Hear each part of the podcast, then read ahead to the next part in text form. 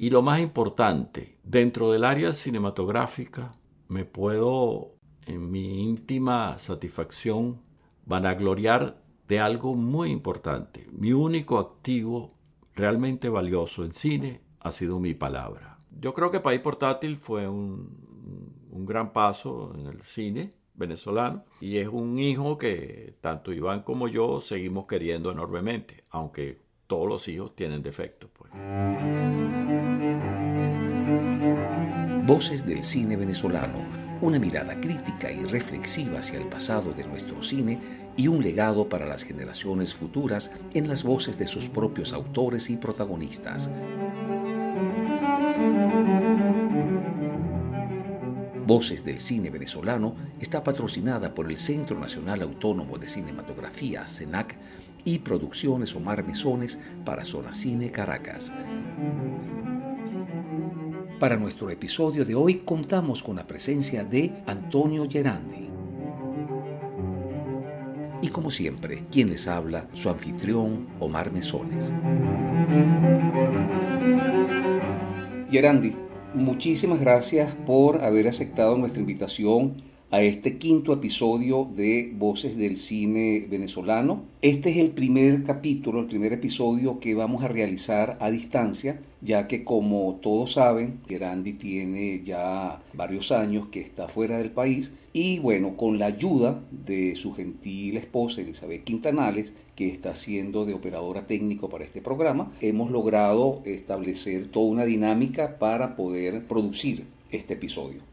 Gerandi, bienvenido. Gracias Omar por esta oportunidad de hablarle a mucha gente a través de estos medios. Gerandi, como ya tú conoces la dinámica del programa, nosotros lo que vamos a hacer en los próximos minutos es un recorrido por tu vida y por tu obra. Y como siempre lo digo, aunque parezca una redundancia, vamos a comenzar por el comienzo, que en este caso sería por tu infancia. Hay algo que todos sabemos, pero que también solemos olvidarlo con muchísima frecuencia. Tú naciste en Cuba.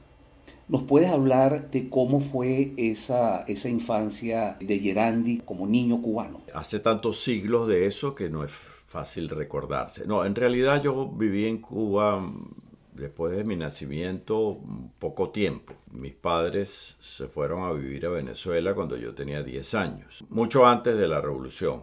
Cosas interesantes de mi origen, bueno, mis abuelos por parte paterna eran españoles, tuvieron a mi padre que nació en Cuba, y mis padres por parte materna eran venezolanos. Como anécdota curiosa, mi abuelo materno era maquinista de tren y manejaba un tren que iba desde Los Teques hasta La Guaira. Allí conoció a mi abuela, que era de La Guaira, se casaron, tuvieron dos hijos y en 1905 se fueron a vivir a Cuba, donde tuvieron 11 hijos más, en total 13. Uno de esos era mi madre, ¿no? Entonces, digamos que yo, eh, a pesar de que a los 10 años me hice venezolano, yo venía siendo venezolano desde atrás por, por esos abuelos míos. De hecho, cuando yo llegué a Venezuela a los 10 años, automáticamente mi madre llevaba la partida de nacimiento de sus padres y automáticamente ella y yo fuimos venezolanos. Soy un caso medio raro, incluso para la gente del Saime, porque a pesar de no haber nacido en Venezuela, eh, se me considera venezolano por nacimiento. Gerandi, ¿y cómo fue tu infancia durante esos primeros 10 años en Cuba? Mira, eh, yo tengo muy breves recuerdos de esa época, quizás porque mi, emigración a, Venezuela fue un, golpe bastante duro, que, que significó que de alguna forma yo olvidara mucho de, los, de esos diez primeros años. Yo tengo el defecto de ser hijo único, lo cual no se lo deseo a nadie. Yo sospecho que era una infancia muy normal en la medida de lo posible. Mis abuelos y la mayor parte de la familia materna vivían en, lo que nosotros llamábamos el campo, en un pueblito chirriquitico de Cuba que tan chiquito es que se llama Sitiecito.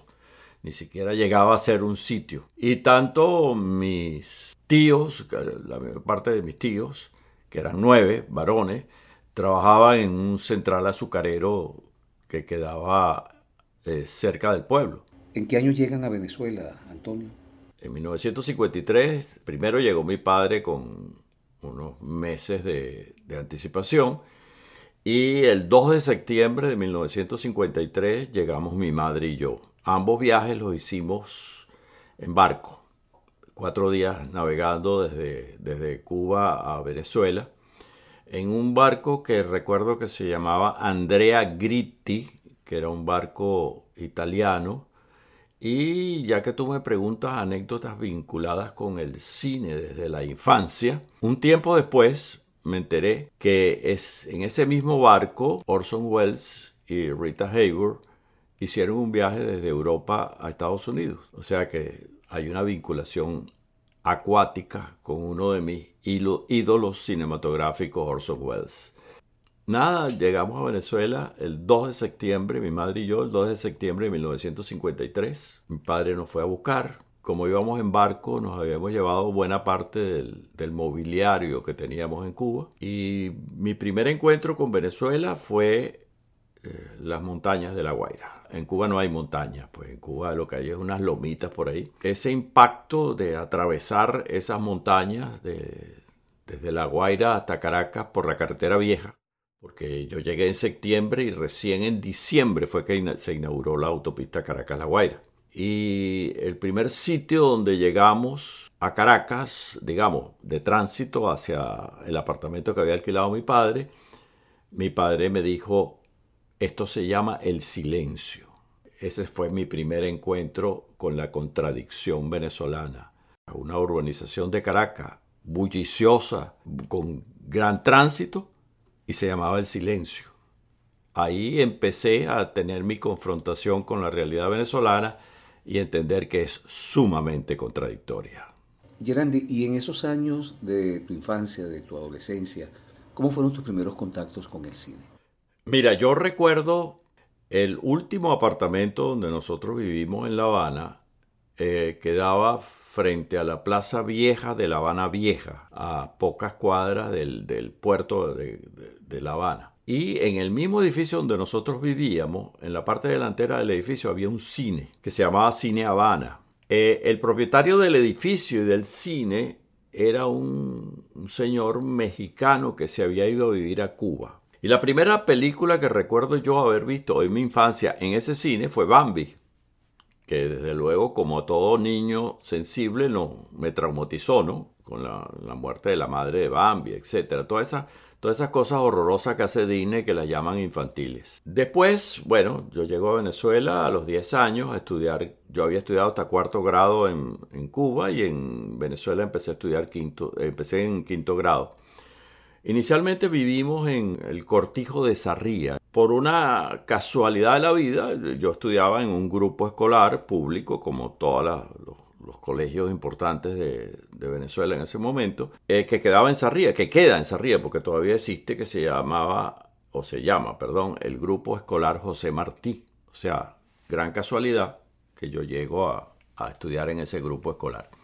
Y en esa época al lado de Sarría quedaba lo que en ese momento era el barrio más, más atrinca de Caracas, que tenía el bellísimo nombre de Tiro al Blanco, con lo cual este, ya eso te dice mucho de, de lo que existía en ese barrio. Y esos primeros años de mi educación primaria en Venezuela, en quinto y sexto grado, había mucha gente del barrio. Y una cosa que yo siempre destaco, durante, yo diría que los dos o tres primeros meses de mi vida en ese grupo escolar, en esa época usábamos una cosa que se llamaba guardapolvo. O sea, cada quien iba vestido como quisiera, pero con un guardapolvo encima, que era como una especie de bata de esas como las, que se usaban para el laboratorio. Y yo recuerdo que, y ese sí es un recuerdo bien importante de mi vida, que durante los dos o tres primeros meses en, en el grupo escolar José Martí teníamos clases de 7 a 11 y media. Al salir a las 11 y media yo me recuerdo todos los días quitándome el guardapolvo, poniéndolo en el piso, poniendo los libros y caerme a coñazo con alguien. Eh, expresión que no hay otra manera de decirla. Eso fue durante dos meses y yo creo que yo me gané la nacionalidad venezolana a coñazos y eso no me la quita nadie. Yo solo recuerdo que eh, estando en Venezuela, hubo como un gran auge cinematográfico y mi padre una vez nos llevó a mi madre y a mí con él a ver una película que se que estaba todo el mundo viendo en Caracas que era eh, Dios se lo pague con Arturo de Córdoba, que la vimos, por cierto, en el cine continental. Yo sé que esto les puede parecer insólito a las nuevas generaciones, pero para entrar al cine en esa época había que usar paltó o chaqueta. Tú no podías entrar al cine con mangas de camisa. Ya estando en bachillerato, mm, después del, de todo el, el, zaperoco que significó la caída de Pérez Jiménez, etcétera, donde yo como joven estuve, digamos, hasta cierto punto involucrado en la revuelta, etcétera, pero, pero nada del otro mundo. Y un día alguien me dijo, vamos a ir a ver una película. Y fuimos a ver Octubre de Sergei Eisenstein. Yo vi aquello y me impactó. Yo no sabía absolutamente nada de cine. Yo lo, lo percibí como un documental. Tiempo después me, me enteré que no, que era una ficción que recreaba una serie de episodios vinculados con la Revolución de Octubre, etcétera, etcétera, ¿no? Y a partir de ahí el cine comenzó a atraerme. Sin embargo, mi, mi, mi llegada al cine es por otra vía.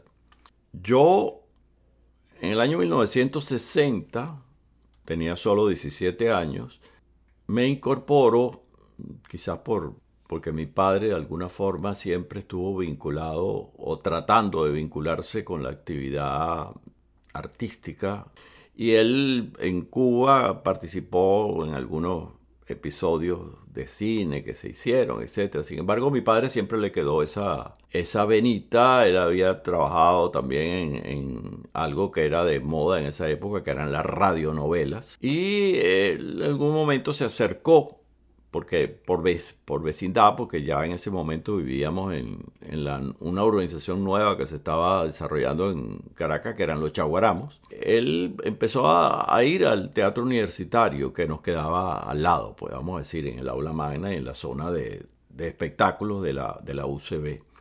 Él eh, estaba ayudando ahí en, en el área de, de, maquillaje, etcétera, etcétera. Y yo tuve el privilegio de asistir a un montaje que hizo el Teatro Universitario bajo la dirección de Nicolás Curiel, que es una obra de teatro de, que se llama Santa Juana de América. Y asistí a ese estreno. Como yo había entrado, digamos, por la parte de atrás con mis padres, me senté en una de las primeras butacas de las 2.800 que tiene el aula magna. Y esa función fue una función masiva. Había más de 2.800 personas en el aula magna. Había gente en las escaleras, en todas partes. Y fue un montaje sumamente emocionante, sumamente efectista, porque esa era la habilidad que tenía Nicolás. Y yo vi aquello desde una butaca, desde los primeros asientos, y me dije, la próxima yo voy a estar ahí montado. Y entré al teatro universitario. Ahí pasé cinco años de mi vida y fueron como el germen que me acercó a todo.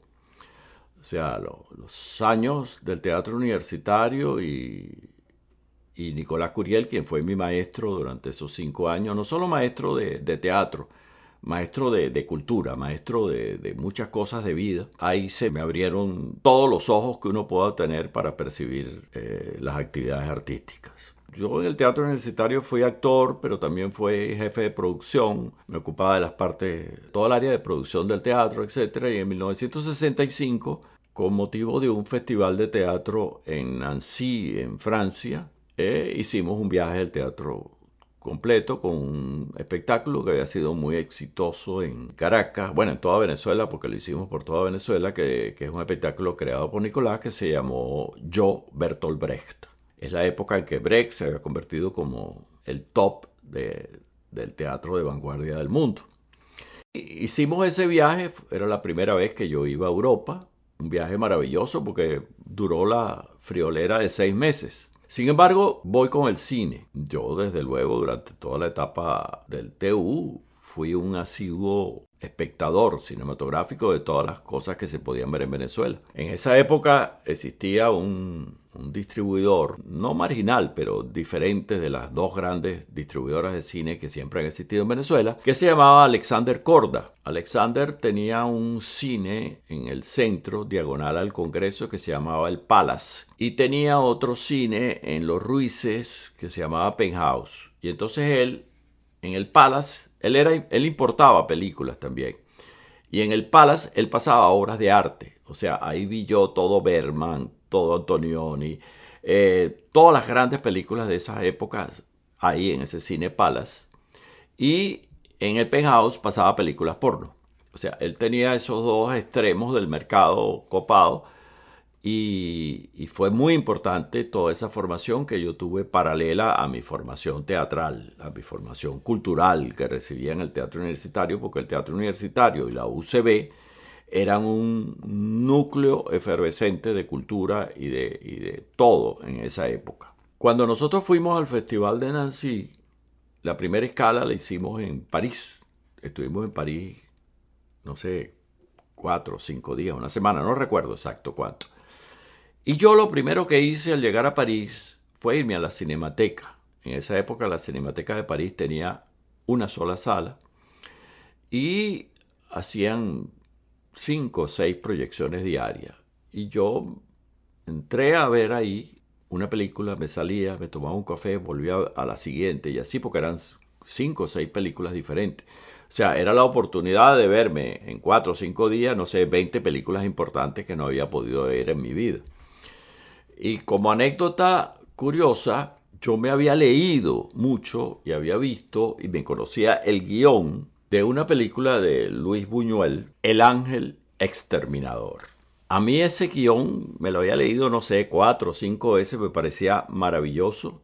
No había tenido la oportunidad de ver esa película en Venezuela. Y la primera vez que la vi, la vi en la Cinemateca de París. Estaba hecha como el culo.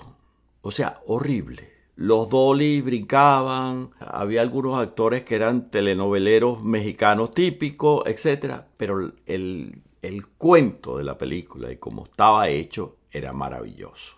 O sea, tú obviabas todas esas impurezas de realización en función de, lo importante que era esa película. Después la volví a ver en Venezuela varias veces más, ¿no? Pero digamos que esa fue una de las películas fundamentales que marcó mi gusto por el cine. Y me convertí en un buzo del cine, un enfermo de ver películas. Nosotros regresamos de ese viaje en 1965, que como te dije duró seis meses, y al regreso yo decidí, por algunas diferencias con Nicolás, etcétera, decidí retirarme del teatro universitario y dije voy a, voy a meterme en el cine, pues. voy a tratar, a tratar de meterme en el cine. Y gracias a un amigo común conocí a quien yo considero que fue mi maestro cinematográfico, Mario Robles.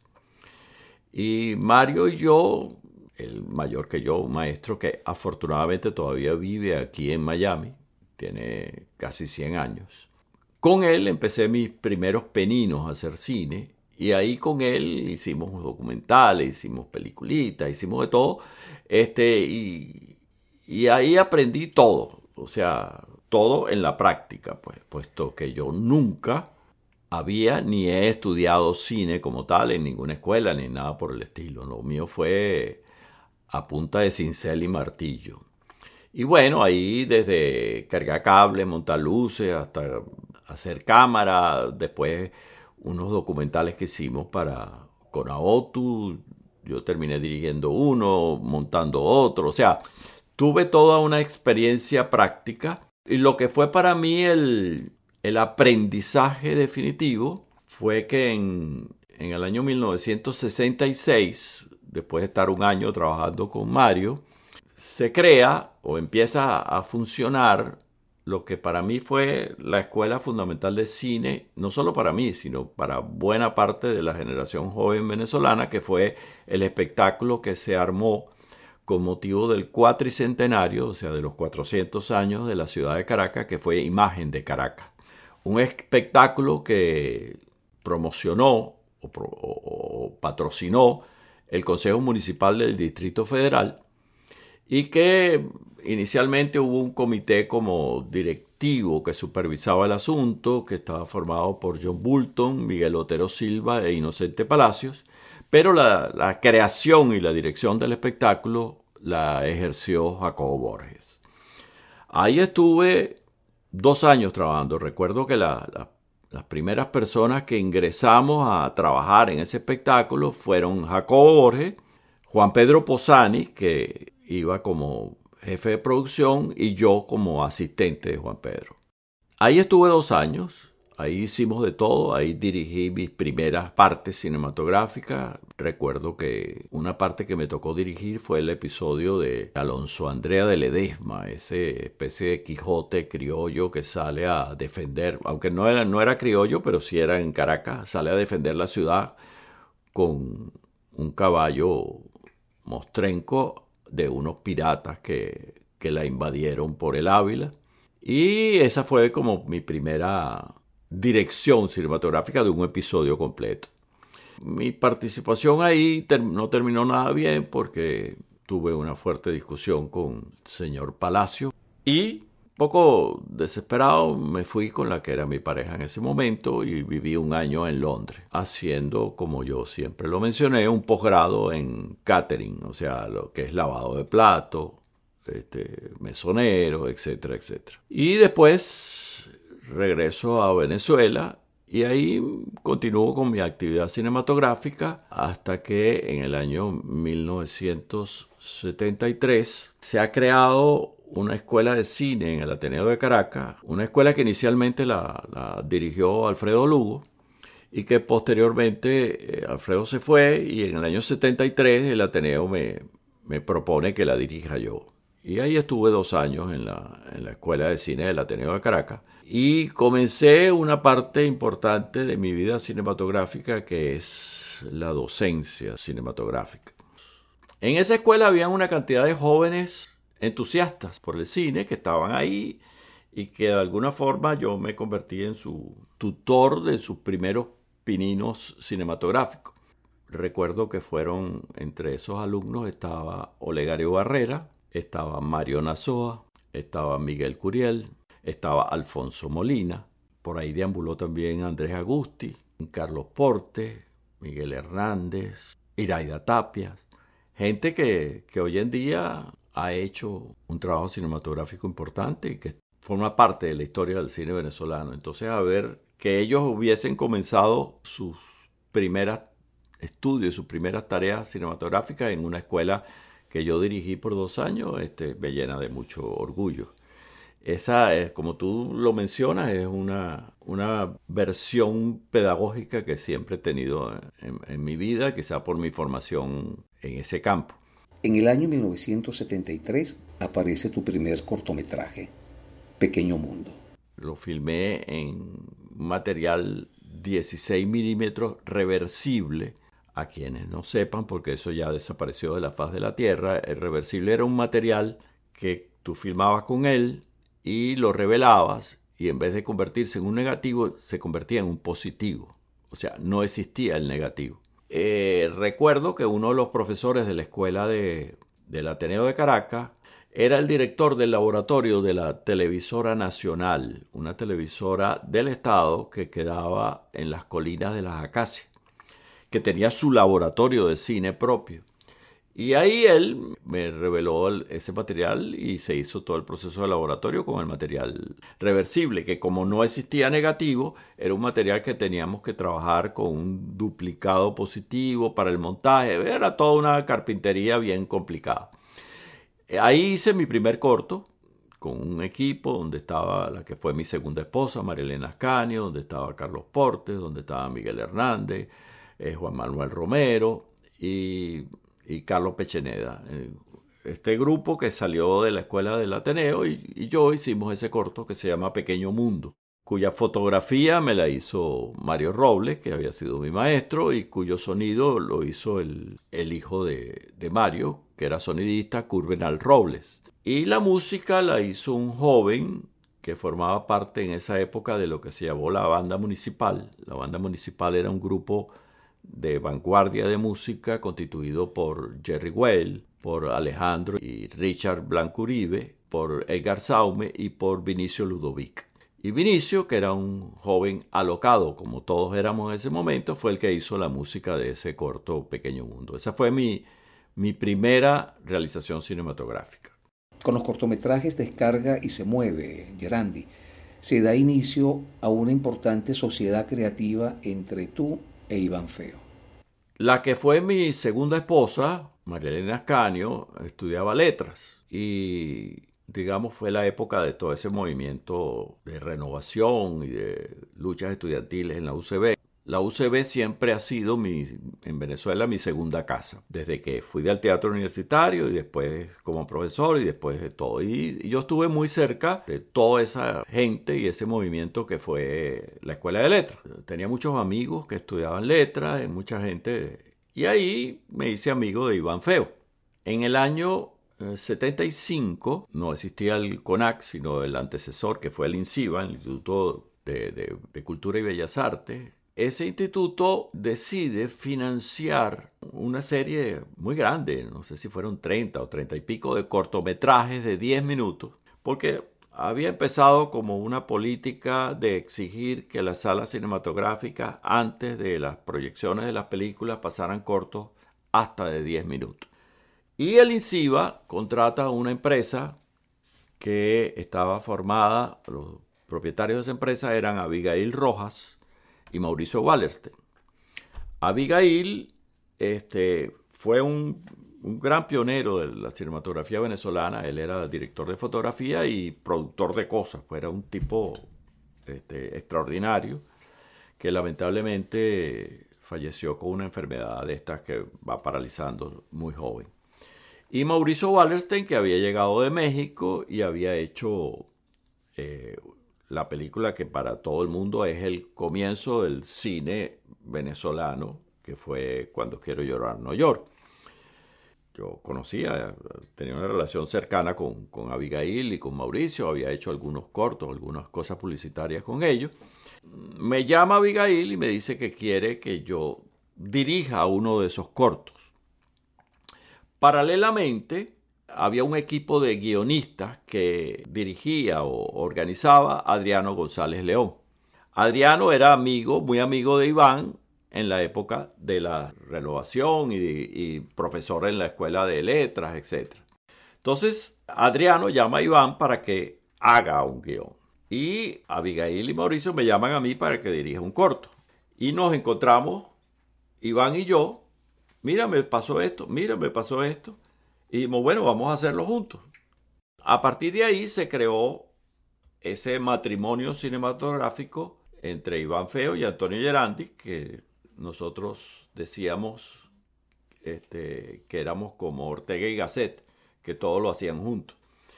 Hicimos esos dos cortos, eh, Descarga y Se Mueve.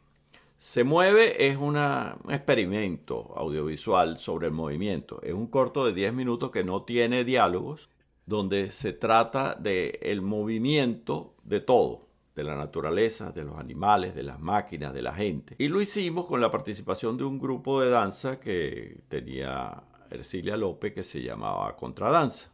El corto filmado y terminado, Alejandro Blanco Uribe hizo 10 minutos de música continua para ese corto. Yo creo que fue un, experimento interesante. Descarga tiene otra característica. Voy a empezar por la anécdota. Yo no he sido muy conocedor de la música. La música que yo más he escuchado en mi vida y que más disfruto es la música latina, bolero, salsa, etc. Y bueno, en mi vida fui un amante de la salsa. Iván también lo era. Ibsen Martínez, todo un grupo, éramos frecuentadores de sitios de salsa. En la parte posterior del edificio Cedilla, en lo que sería el estacionamiento, había unas entradas, unas escaleras hacia un sótano donde funcionaba un bar que se llamaba La Pelota. Se llamaba La Pelota porque los mesoneros estaban disfrazados de pelotero, con su gorra de pelotero y sus franelas de pelotero, etc. Y era un sitio muy concurrido de la época porque estamos hablando de una época donde vino todo el auge de la música norteamericana, del rock. Y yo de Elvis Presley para acá yo no, no conozco nada de esa música. Yo soy del lado de la salsa del lado del bolero. Y nosotros frecuentábamos ese sitio que se llamaba La Pelota. Y en ese sitio tocaba un grupo desconocido. Y nosotros hablamos con ese grupo para hacer este corto de 10 minutos. En el corto que se llama Descarga, que es una disquisición medio provocativa entre la música clásica y la música popular, pero un poco disparando para todas partes, ese grupo monta por primera vez en ese corto Descarga la canción que los eh, hizo famosos. Ese tema era Llorarás y el grupo La Dimensión Latina y Oscar de León.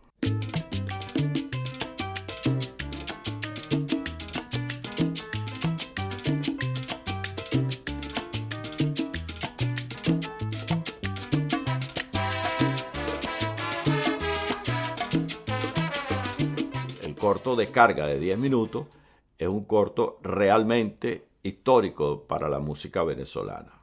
Grandi, llegamos al año 1979 y las pantallas del cine venezolano proyectan por primera vez las imágenes de País Portátil. Después de, esa, de ese matrimonio con Iván, que hicimos esos dos cortos y nos fue maravilloso, era la época en que en Conaotu, en la oficina de cine de Conaotu, que dirigió Marianela Saleta de Frescot, estaba otorgando subsidios, préstamos a, través de Corpo Industria para la realización de películas. Y bueno, como nos ha habido también trabajando juntos, pues decidimos hacer un proyecto de país portátil.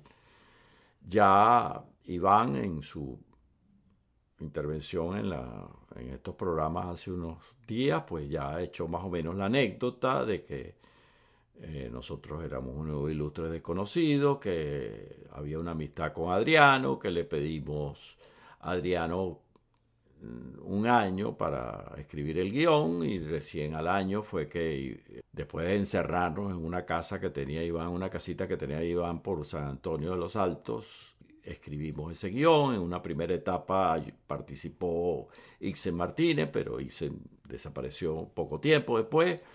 Este, Iván y yo terminamos haciendo ese guion que introdujimos y nos, nos dieron el, el, crédito para hacerla. Era una película muy ambiciosa para su época, fue una de las películas más premiadas. En esa época incluso se otorgaba unos premios de la Academia de Cine que se llamaban El Dorado. Recuerdo, por ahí hay un video viejo del asunto donde prácticamente todos los premios, yo cada instante me tenía que parar a buscar un premio porque nos ganamos mejor guion, mejor fotografía, mejor sonido, mejor este, montaje, mejor eh, dirección, mejor película, etc. En diciembre del 79 se realiza el primer Festival Internacional de Cine en La Habana. Era un festival que reunía, como era el primero, reunía las películas que se habían hecho en Latinoamérica en los últimos 10 años. Ese festival fue muy importante en un momento determinado porque el, jurado de ese primer festival estaba presidido por Gabriel García Márquez, Regis Debré, el francés intelectual ex guerrillero, por Miguel Litín, por un crítico eh, francés español, si no me recuerdo mal, el apellido Martín, Martin, este, y una quinta persona de, de Cuba que no recuerdo quién era. Bueno, en todo caso, el premio coral del festival se lo ganó el coronel Gubella, una película brasilera. Lo que vendría a ser el segundo premio, o sea, el premio especial del jurado, se lo ganó País Portátil. Estamos hablando que ahí estuvieron concursando, no sé, 100 o más películas, ¿no? Y eso fue bien importante porque era un reconocimiento ya no nacional, sino internacional y con un jurado Mm, de, mucho nivel. ¿no? También se ganó en el Festival de Cartagena, los premios del Festival de Cartagena se llaman la India Catalina, y participamos dos películas venezolanas, El pez que fuma, de Román Chalbó, y País Portátil, de nosotros. Y en ese festival, El pez que fuma se ganó la Catalina de Oro y nosotros nos ganamos el segundo premio, la Catalina de Plata. O sea que el cine venezolano arrasó en ese festival de Cartagena Como anécdota simpática, Román sostenía la estatua y dijo, al fin tengo mi Catalina de oro. País Portátil fue, un, yo creo, una película importante para su época y para su momento. Pero sí quiero señalar que era otro momento. No, solo otro momento de país político, de país económico, sino otro momento de país cinematográfico. En esa época existían en Venezuela 1.200 cines y poco tiempo después se produjeron fenómenos importantes de las películas que varias películas venezolanas metieron en la sala más de un millón de espectadores, etc.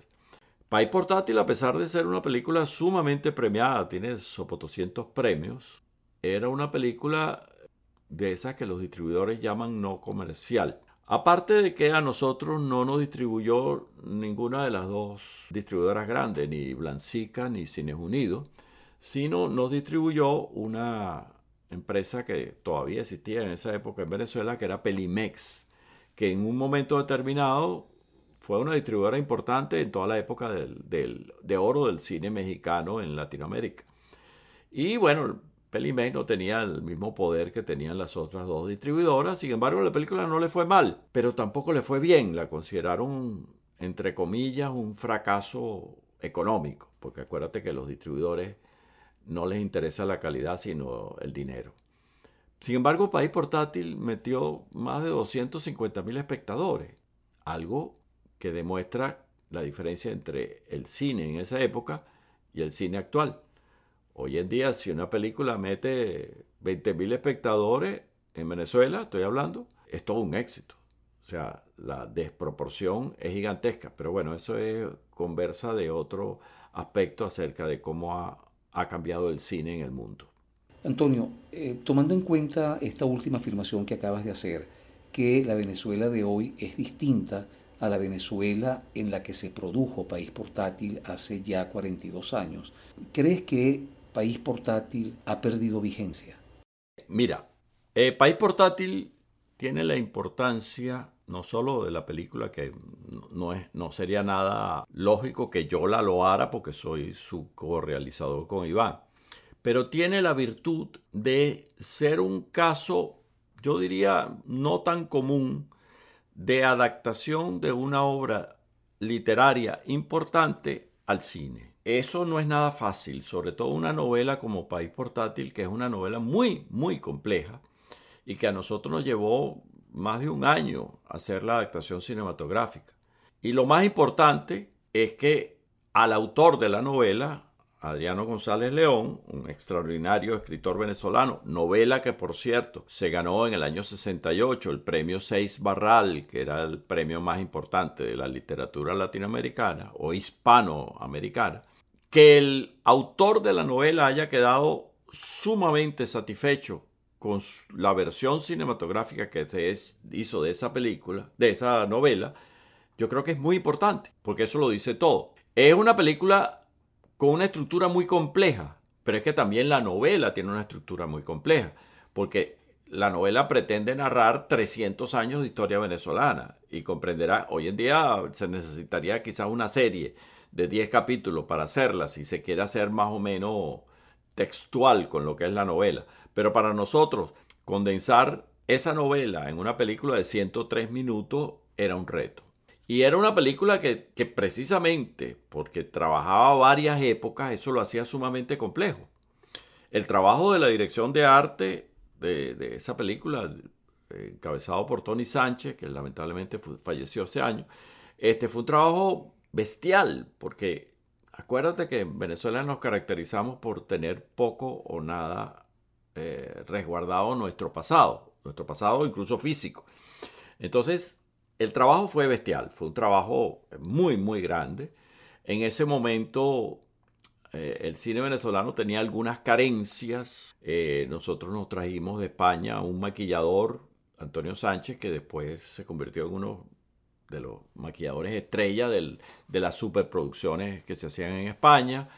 Trajimos a un sonidista, Antonio Arijita, eh, trajimos a un especialista de efectos especiales de México, que nos ayudó Mauricio a conseguirlo, etc. O sea, tuvimos un apoyo para las áreas que, en las cuales nosotros pensábamos que tendríamos algún tipo de, vamos a llamarlo de debilidad. Y queríamos pues que la película, en la medida de nuestras capacidades, de nuestras capacidades creativas y de nuestras capacidades económicas, que no eran ilimitadas, porque teníamos una restricción presupuestaria muy grande, pareciera una película. Y creo que eso es lo más importante. País Portátil parece una película, independientemente de todos los errores que tanto Iván como yo estamos conscientes que, que se cometieron.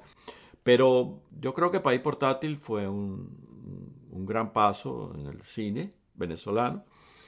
Este, y, es un hijo que tanto Iván como yo seguimos queriendo enormemente, aunque todos los hijos tienen defectos. Pues. Bueno, Gerandi, en 1983 te lanzas nuevamente al ruedo cinematográfico, pero esta vez tú solo, dirigiendo en solitario Adiós Miami. Mi segundo largometraje es Adiós Miami. Ya Iván y yo nos habíamos divorciado cinematográficamente, si seguimos siendo hermanos de vida. Adiós Miami. Les voy a echar el cuento. En un momento determinado, en ese festival de Cartagena donde participamos, yo conocí a un cineasta mexicano, otro, eh, no recuerdo dónde. Y entre las conversaciones dijimos, bueno, ¿por qué no hacemos una... Estaba un poco abriéndose la posibilidad de hacer películas que formadas por tres cortometrajes. El punto de unión era latinoamericanos en Estados Unidos. Entonces, el mexicano iba a hacer un corto sobre los espaldas mojadas, un centroamericano, no recuerdo de qué país, hacer un corto sobre la emigración centroamericana a Estados Unidos y un corto venezolano. Y en ese momento era la época del Tabarato Dame 2, pues, donde los venezolanos venían a Miami, era a, a comprar y a turistear. Pues. Ese proyecto conjunto se disolvió y la idea inicial que yo tenía, una especie de sinopsis y de explicación de la historia, me puse a conversarla con, con Fausto Verdial, que era mi amigo, y hacer un largo, ya un largo completo con la historia que yo había armado. Y bueno, estuvimos un tiempo trabajando juntos, con Fausto. Fausto tenía mucha experiencia como guionista, sobre todo en el área de televisión, y se armó el guion de Adiós Miami. En el 82 se terminó el guion, en el 81, perdón, se terminó el guion. Yo lo metí en, el, en esa época, no era CENAC, sino Foncine, en la Comisión de Estudios de Proyectos. No me lo aprobaron, esperé la próxima convocatoria y ahí me la aprobaron. Y entonces, bueno, ya teniendo la aprobación del, de Foncine, y los fondos a, ser invertidos, pues la posibilidad de realizar la película.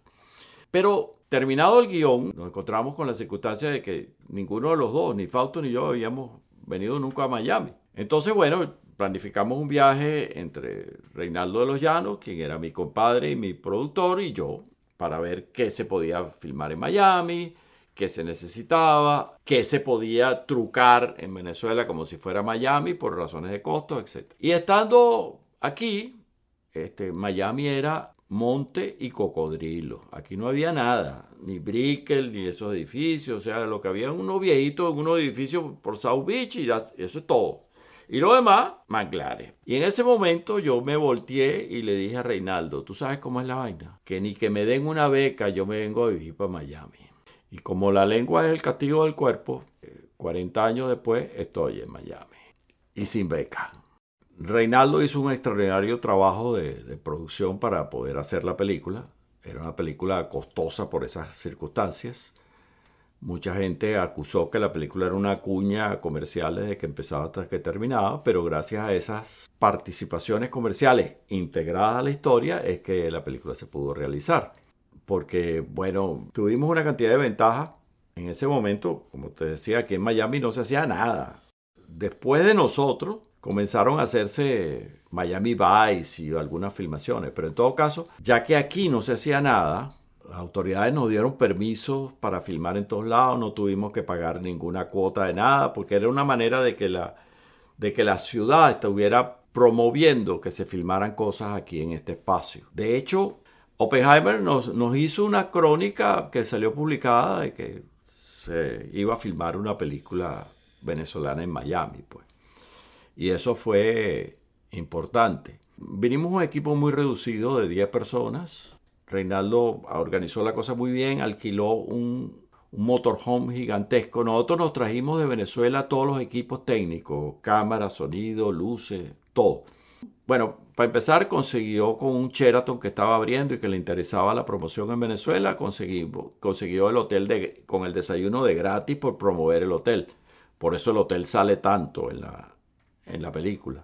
En ese motorhome montamos todo el equipo técnico y cabíamos los 10 y además teníamos cocina, baño, etcétera, y andábamos todos juntos en los sitios donde filmamos en Miami, porque la filmación en Miami fueron exactamente 10 días, lo demás se hizo, lo demás que era Miami se hizo en Caracas, pues. Y ese equipo básico, pues sencillamente fue el que hizo la filmación en Miami. Ya cuando regresamos a Venezuela, la parte de Venezuela, ya el equipo se amplió para hacer lo demás, pues.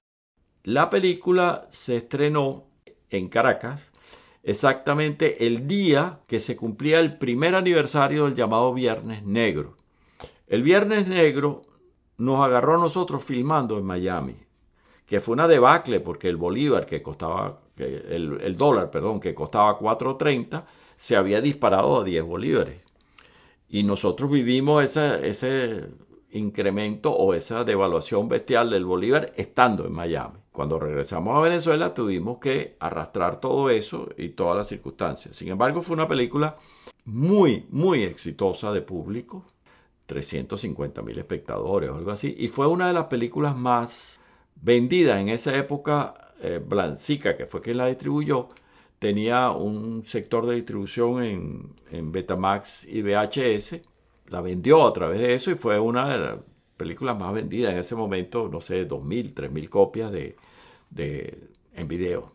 Girandi, en 1988 aparece tu película Profundo, basada en la obra teatral de José Ignacio Cabrujas y con guion del propio José Ignacio Cabrujas. Profundo es una, una versión cinematográfica de la obra de José Ignacio Cabrujas, obra que hacía, había sido montada varias veces en teatro. Yo hablé con José Ignacio, nosotros éramos amigos, y José Ignacio me, me dijo que sí. Llegamos a un acuerdo, no recuerdo, para que él escribiera el guion.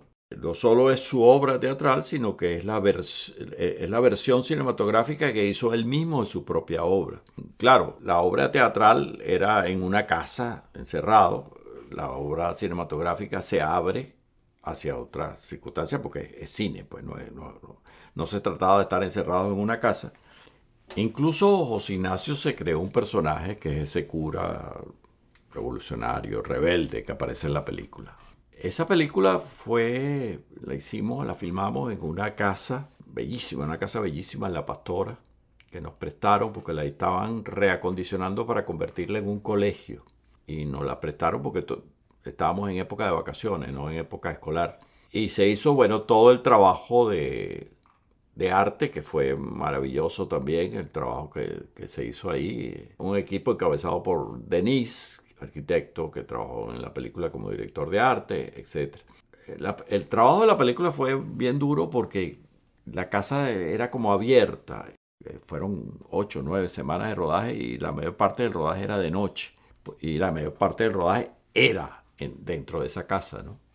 La película Profundo tiene un elenco maravilloso encabezado por Carlos Muñoz, lamentablemente ya falleció, un actor muy importante colombiano, Orlando Urdaneta, Tania Sarabia, Hilda Vera, una chica, en ese momento era muy jovencita, colombiana, Marcela Gallego, y Rafael Briceño.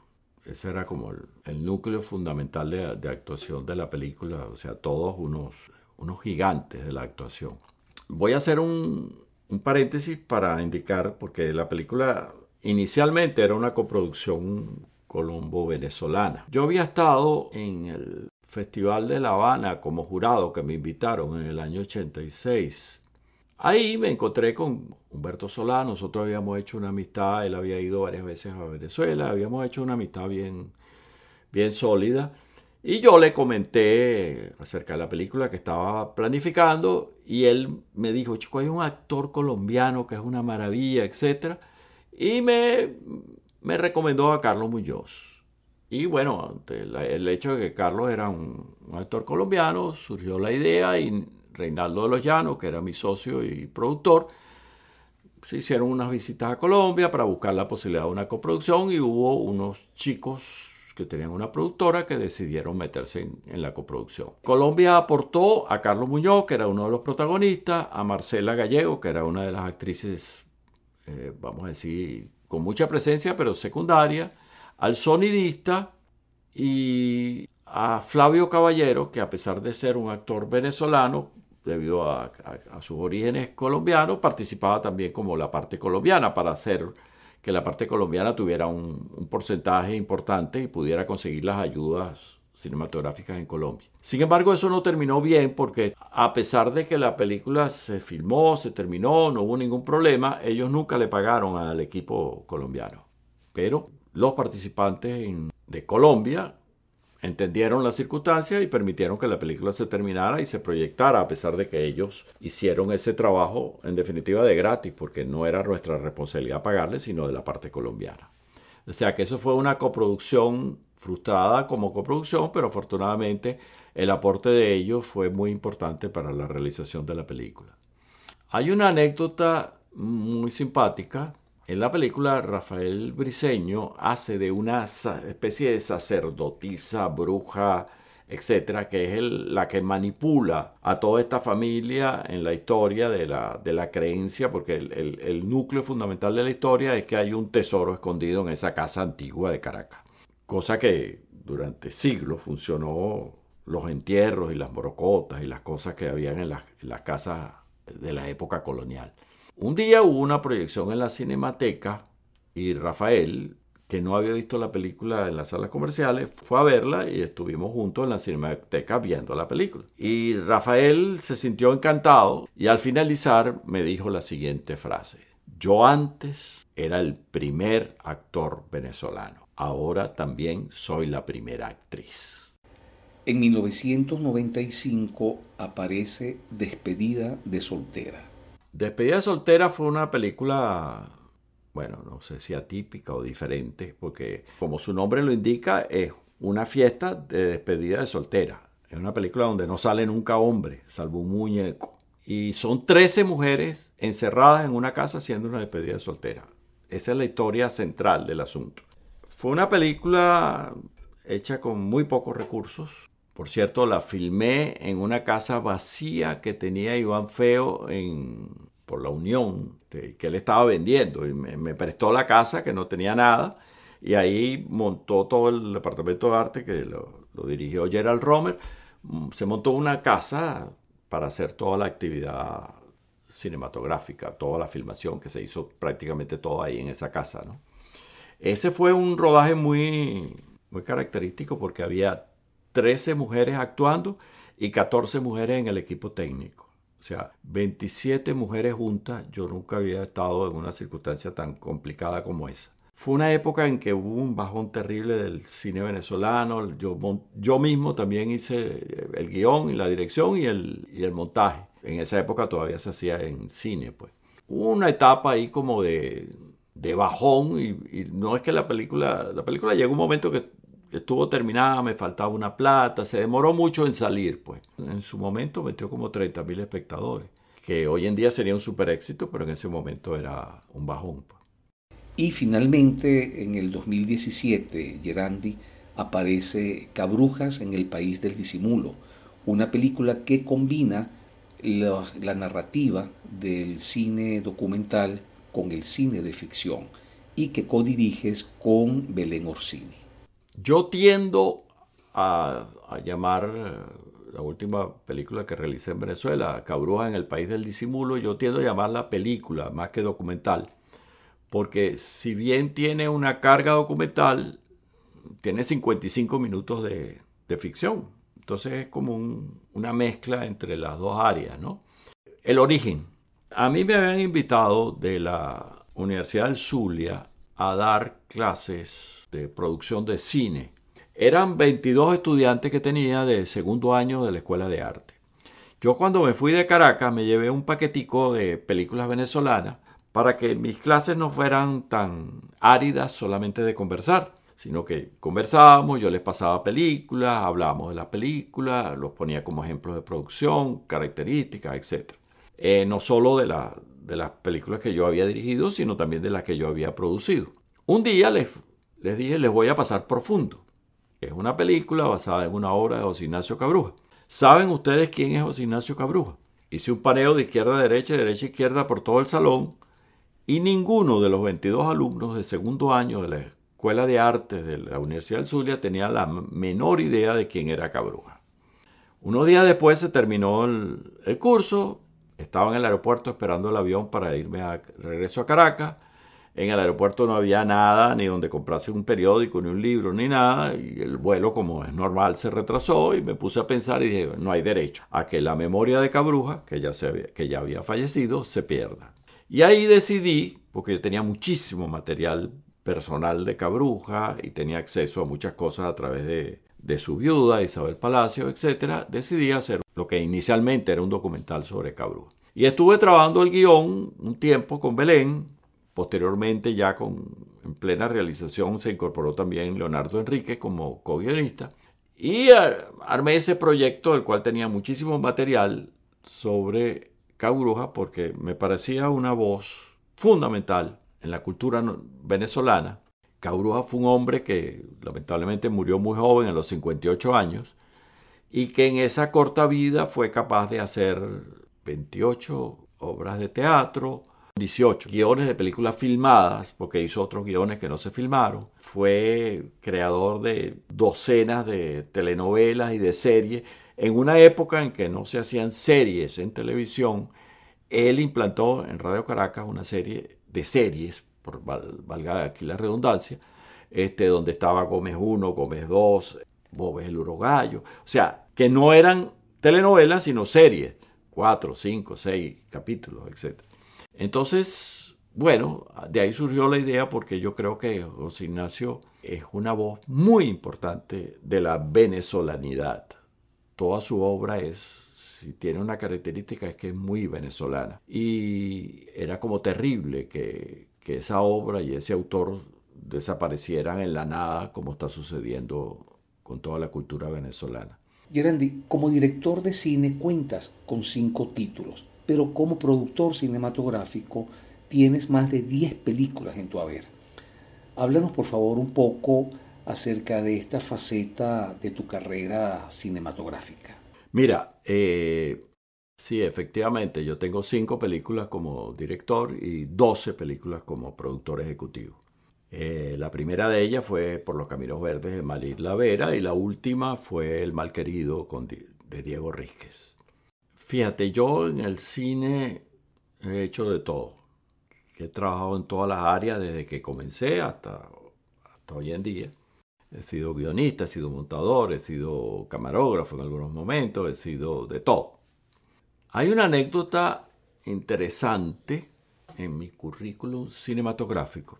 Cuando yo filmé Despedida soltera, que se hizo en cine, Acuérdate que los rollos de filmación eran de 400 pies en los chasis, pero siempre quedaban pedaciticos que no se usaban porque se guardaban en la tica por si acaso, pero que eran como, vamos a llamarlos desperdicios negativos no, no filmados.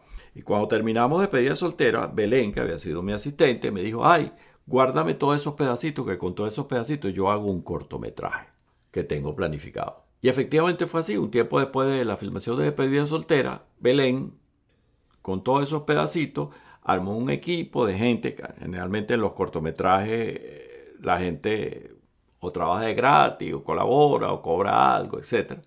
Y la misma gente que había trabajado en despedida de, soltera se armó para ayudar a Belén a hacer este corto que duraría que la filmación una semana, 10 días máximo. Y en ese momento yo me puse a pensar, ¿qué es lo que yo no he hecho en cine? Me dije, ah, ya sé. Y le dije, Belén, te informo que voy a participar en la realización de tu cortometraje. Y me dijo, ¿en qué? Le dije, voy a hacerte el catering.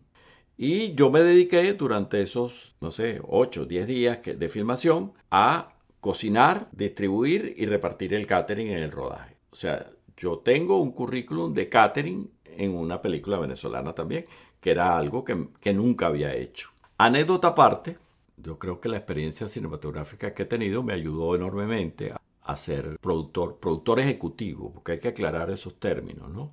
En términos universales, productor es aquel que aporta el dinero para que una película se realice. Productor ejecutivo es el que organiza toda la película para que esa idea plasmada en un guion y los sueños de un director por hacerla se conviertan en un hecho concreto y real, de la mejor manera posible, con el menor costo posible y en el menor tiempo posible. Ese es el oficio del productor. El productor ejecutivo, armar la película para que el director pueda realizar su sueño. Mi experiencia cinematográfica, mi vínculo con todo ese maravilloso mundo de actores y técnicos del cine, que es un mundo maravilloso de verdad, solidario y trabajador y puntual, tres características ajenas a la venezolanidad, pero que en el cine sí se cumplen hizo que yo me dedicara a producir películas venezolanas, entre las cuales hay muchas que, yo considero que son obras importantes. Tres de ellas con, que produje con Diego Rísquez. Hubo una característica que no mencioné con, respecto a Cabrujas. Eh, Cabrujas se demoró un poco entre que la filmé y la, y la terminé, porque en el interior a mí me descubrieron un cáncer de colon y tuve como más de un año fuera de circulación, pues saliendo de ese pequeño contratiempo. Durante ese tiempo, ya cuando yo estaba recuperado y había hecho mis sesiones de quimio, ya estaba, se consideraba que estaba curado, Diego habló conmigo y me dijo, menos mal, porque yo te necesito para seguir haciendo películas. Y bueno, hicimos la que fue su última película, El Mal Querido. Diego en un momento me dijo una cosa muy bella, me dijo, gracias por vivir porque eso me, ayuda a hacer mi película. Siempre tuve el más cordial de los, de los vínculos, a pesar de la dureza y la, dificultad de hacer cine en Venezuela. Creo que todos los directores a los cuales les hice la producción ejecutiva, siguen siendo mis grandes amigos y eso creo que dice mucho del vínculo que tuvimos. Y sobre todo con todo el equipo técnico y artístico. Son tanta la gente que yo echando broma digo que perdió la virginidad en cine conmigo. De Eric Wilpred y Sonja Smith, la primera vez que hacían cine fue con la película Un sueño del abismo de Oscar Lucien que yo produje. Luis Fernández fue, era la primera vez también que actuaba. Tantos centenares de personas con las cuales he trabajado, que es algo sumamente placentero de verdad recordarlo. Y lo más importante, dentro del área cinematográfica, me puedo, en mi íntima satisfacción, vanagloriar de algo muy importante. Mi único activo realmente valioso en cine ha sido mi palabra. La mayor parte de los o yo diría que la totalidad de los técnicos o de los actores que han trabajado conmigo, todos los acuerdos que hemos hecho, era más importante la palabra que el formal contrato que después se realizara para, para el trabajo en sí. Eso es algo que a mi edad se valora enormemente y, lo cuido enormemente. No voy a, a malbaratar ese activo que vale una barbaridad. Bueno, Gerandi, agradecido realmente por uh, haber aceptado nuestra invitación. Creo que, como suele ocurrir con estos programas, a pesar eh, de que te conozco desde hace muchos años, creo que ahora te conozco mejor, creo que los escuchas también mm, eh, van a conocer mejor, no solamente sobre algunos aspectos mm, eh, íntimos de tu vida, sino también sobre, sobre tu obra y la manera como, eh, apreciarla. Eh, igualmente hago extensivo mi agradecimiento a Elizabeth por todo el, esfuerzo que ha hecho durante este largo encuentro, que eh, va a ser de una hora para los escuchas, pero llevamos mm, varias horas en esta conversación y además sin el beneficio del aire acondicionado que arruinaría por completo el sonido de, de este encuentro. Agradecido, Gerande. Muchas gracias a ti, Omar, por, por esta oportunidad de, de desnudarme de palabra. De verdad que un gran abrazo y ojalá que puedas seguir ampliando este repertorio de, entrevistas porque yo creo que es fundamental para la gente que no conoce a los cineastas, darle la oportunidad de, de conocerlos un poquito más desde la óptica de los seres humanos y no desde la óptica de su obra en sí. Voces del cine venezolano, una mirada crítica y reflexiva hacia el pasado de nuestro cine y un legado para las generaciones futuras en las voces de sus propios autores y protagonistas.